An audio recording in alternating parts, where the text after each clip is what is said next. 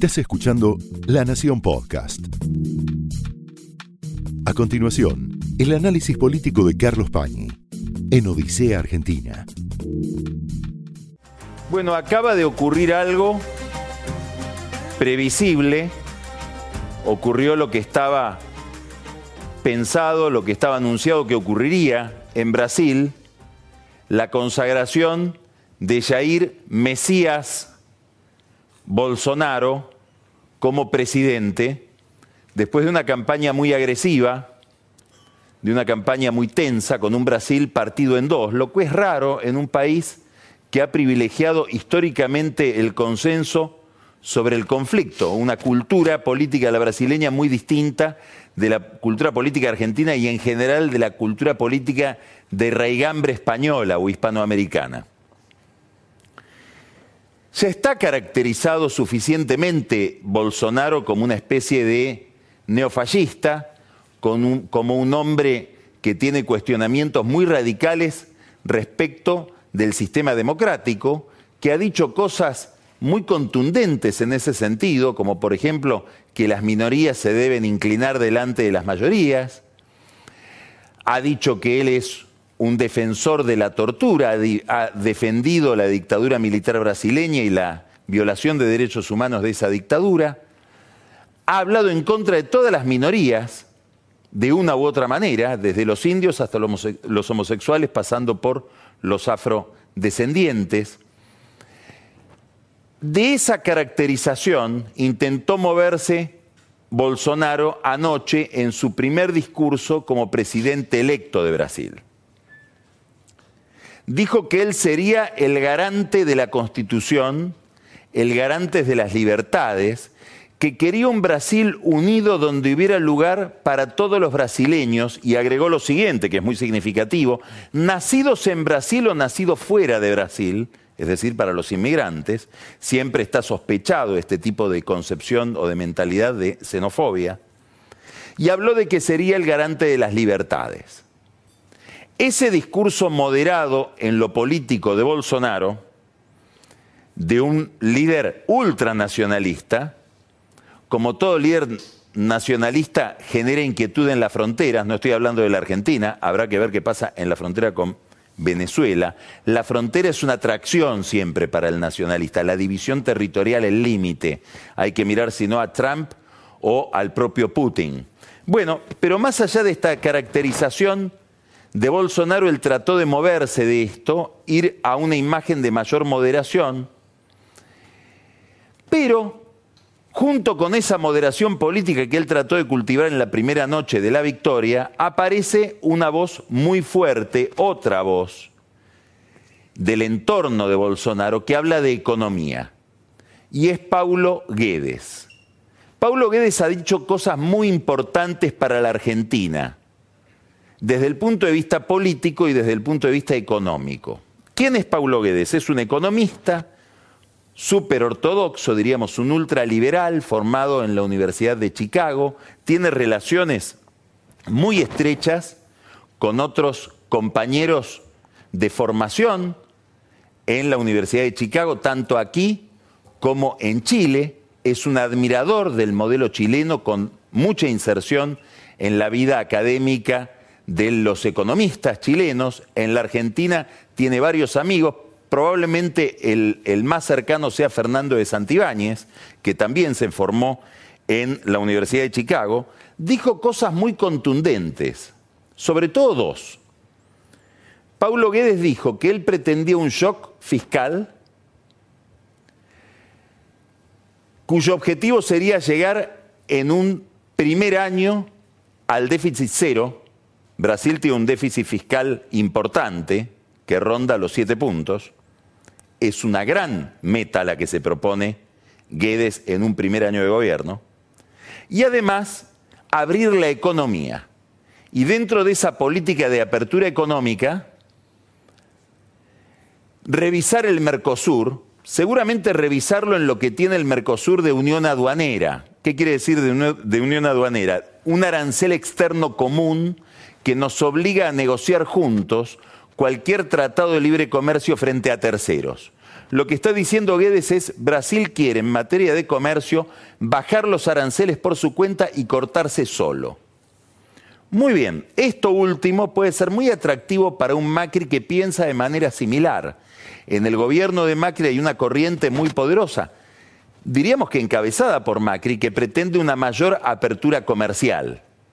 Y detrás de eso estaban cuando se intentaba sellar un acuerdo con la Unión Europea. Acuerdo que siempre Macri creyó venía demorado, no tanto por los franceses como por los brasileños. Esto se podría corregir y e introduciría en la Argentina una enorme tensión. Toda la orientación que aparece ahora programática en materia económica del gobierno de Bolsonaro iría por este lado, iría por el lado de un ajuste ortodoxo y de una economía muy, muy favorable al mercado va a haber un idilio entre Bolsonaro y el mercado durante un tiempo. Después vienen las dudas. Seguramente va a mantener en el Banco Central a Ilan Golfar, que es un gran presidente del Banco Central, como ha demostrado en los últimos años en Brasil. Se habla de otro banquero, no tanto para el Banco Central, sino para el Banco de Desarrollo brasileño, que es una clave de la economía brasileña. Estamos hablando de Alexandre Betamio, que viene del Banco of America. Esto sería el equipo económico o el corazón del equipo económico. ¿Cómo va a vivir este o cómo va a convivir este equipo económico con el entorno militar de Bolsonaro que está formado por nacionalistas que pretenden protección para la industria brasileña, pretende mantener empresas públicas que seguramente Guedes va a querer privatizar en su programa de ajuste? Esta es una primera gran pregunta acerca de cuál es la viabilidad de esta propuesta ortodoxa del ministro de Economía de Brasil en el entorno intelectual y político de Bolsonaro. Pero hay una pregunta mucho más interesante para la Argentina. Bolsonaro tiene en una Cámara de Diputados de, 100, de 513 miembros, 513 diputados, apenas 52 diputados propios. Es verdad que en Brasil es más fácil traer gente de otros bloques porque las elecciones son uninominales. Decir, la gente elige un diputado y ese diputado hace campaña por sí mismo, se consigue su propio financiamiento y en general se siente dueño de su banca, con lo cual tiene mayor plasticidad o mayor facilidad para pasarse de banca y por algún estímulo, que no queremos imaginar cuál es, porque puede haber muchos, pasarse del lado del gobierno. Pero hoy por hoy, Bolsonaro está en minoría en el Congreso, una minoría muy marcada y en un país muy dividido. Entonces, ¿cuál es el, espejo donde se mira la Argentina? El espejo donde eventualmente se mira Macri. El gobierno argentino dijo tenemos que hacer gradualismo, no solamente por razones económicas, sino principalmente por razones políticas. No podemos ir a un shock de entrada, esta fue la idea central del gobierno de Macri, porque no tenemos el instrumental político no tenemos la coalición política necesaria para implementar ese shock. Estamos en minoría en el Congreso y por lo tanto vamos a tener que negociar todo con el Congreso y moderar cualquier pretensión de radicalización de un programa fiscal y de un programa económico de apertura, por ejemplo, de eh, el comercio. Muy bien, Bolsonaro va por otro camino. Bolsonaro parece decir, no necesito demasiada, demasiada potencia política para llevar adelante este programa.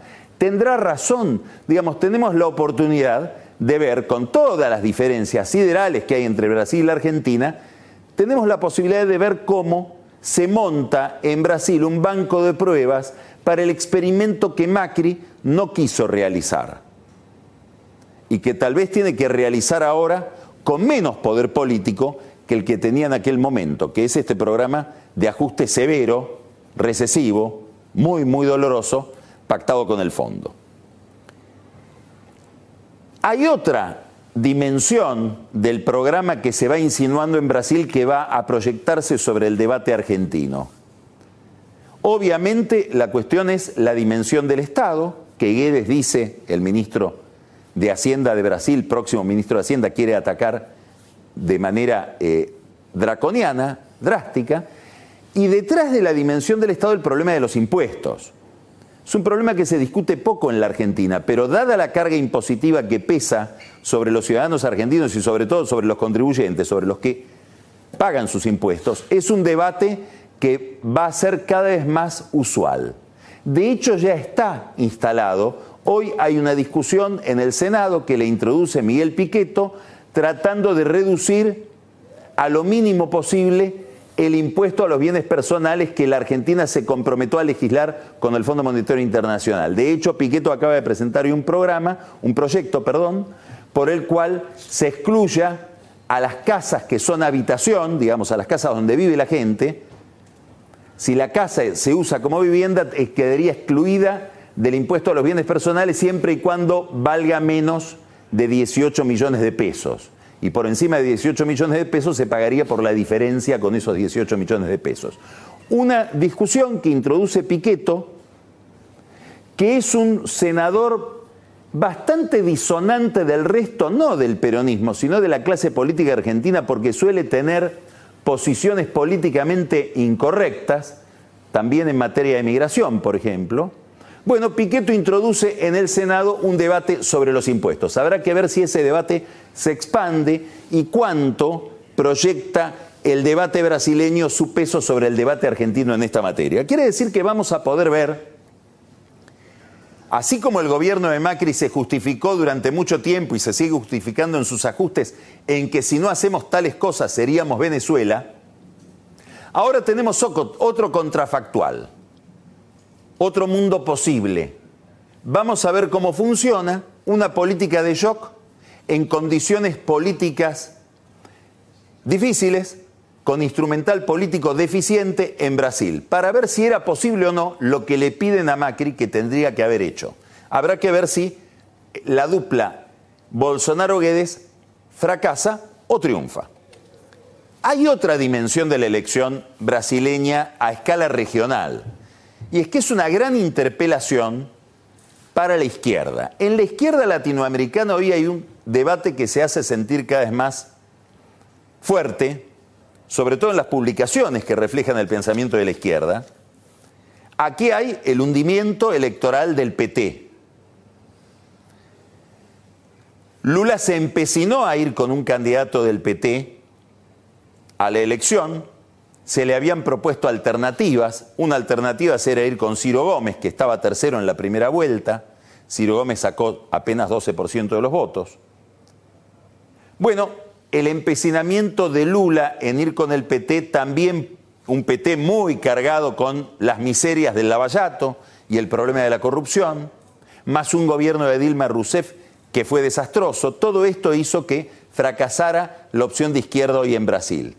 Y se activa entonces más todavía el debate acerca de qué debe hacer un programa de izquierda en la región.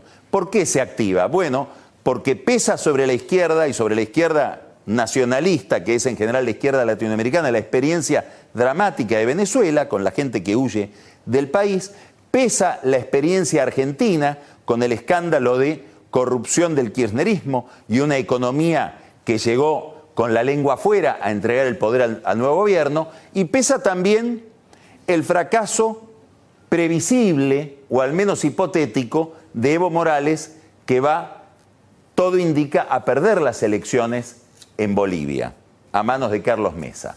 Entonces este, este panorama está generando que aparezcan izquierdas de la izquierda. Apareció en Chile un movimiento del Frente Amplio de gente muy joven, tan joven que ninguno de los líderes pudo ser candidato a presidente porque no tienen más de 35 años, el Frente Amplio que impugna no tanto a la derecha de Piñera como al socialismo de Bachelet. En Perú, Nuevo Perú, comandado por una candidata que casi entró al balotaje en contra de Keiko Fujimori, que es em, Verónica eh, Mendoza. En Brasil, un líder social de los sin techo, Guillermo Boulos, que sacó muy poquitos votos en la elección y que pretendía o se soñaba ser un heredero del PT, ahora a lo mejor tiene más derecho a soñarlo. Habrá que ver si hay una convergencia entre esa, esa forma de la izquierda y la de Ciro Gómez. Y en la Argentina, realineamientos.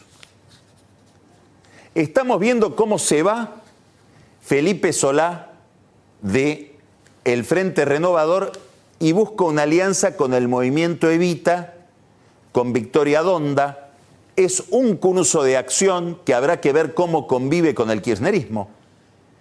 Y vimos este fin de semana el lanzamiento de otro personaje interesante, que es Juan Grabois, que también desde un movimiento social, no desde un partido político, que es la Confederación de Trabajadores de la Economía Popular, Grabois, un hombre muy ligado al Papa y a la visión del Papa, sobre la economía informal, sobre los subocupados y los desocupados, lanza un movimiento que interpela también al kirchnerismo, porque dice, nosotros estaríamos, no somos kirchneristas, probablemente estén dispuestos a ir con Cristina Kirchner, pero con una condición, sin los corruptos. ¿Existe esa posibilidad? ¿Existe un modelo, un mundo donde está Cristina Kirchner sin los corruptos? ¿Es Cristina Kirchner alguien no corrupto como para que gente que pretende la renovación de la izquierda la elija como candidata. Bueno, toda esta es una agenda de problemas que aparece hoy en la Argentina, ligada a una cuestión dificilísima para la izquierda. Un tema que la izquierda no tiene bien pensado, que es el problema de la corrupción, como tampoco tiene bien pensado el problema de la seguridad.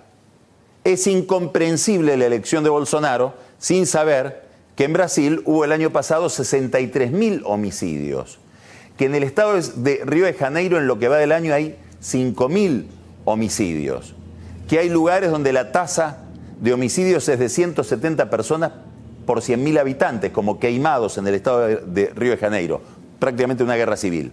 Esta agenda de la seguridad explica la fantasía de muchos brasileños de que un grupo de militares puede venir a despejar este problema.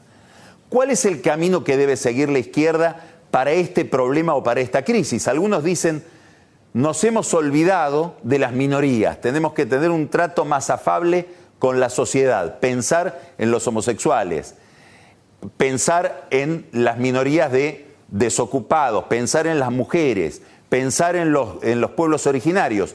Hay voces contradictorias con esto justamente en el debate sobre el destino del PT en Brasil, dice, no, hemos pensado demasiado en las minorías, en reivindicaciones absolutamente justas, pero nos hemos olvidado del trabajador.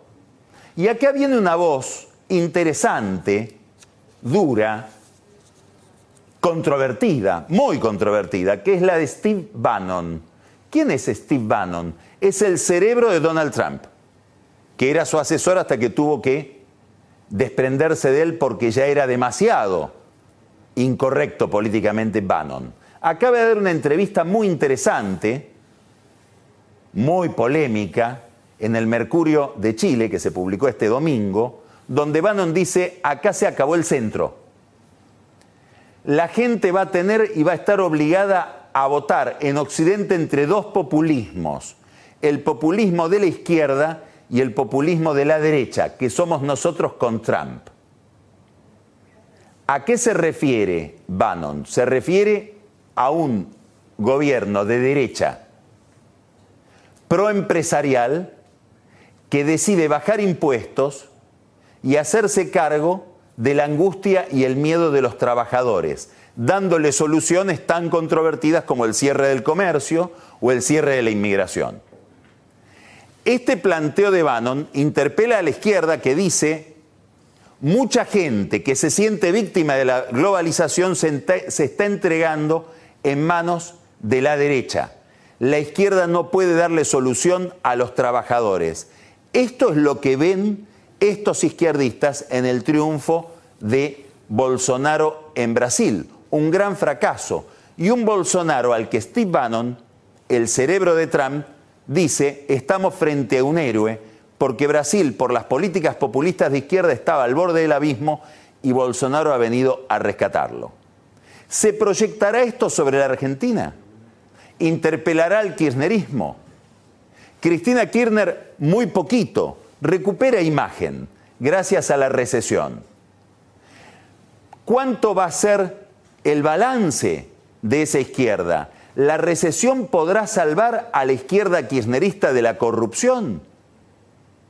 ¿Se olvidarán los cuadernos porque viene el desempleo? La gran apuesta de la izquierda es esa hoy en la Argentina, es el gran desafío de Macri, que piensa en una recesión breve y poco profunda. En esa dimensión, en cuanto sea el calado y la duración de la recesión, probablemente se juegue el futuro del gobierno, pero también el futuro del kirchnerismo, en una Argentina que parece estar de nuevo polarizada. Esto fue el análisis político de Carlos Pañi en Odisea Argentina, un podcast exclusivo de La Nación. Escucha todos los programas de La Nación Podcast en www.lanacion.com.ar. Suscríbete para no perderte ningún episodio. Estamos en Spotify, Apple Podcast, Google Podcast y en tu reproductor de podcast favorito. Seguí escuchando La Nación Podcast.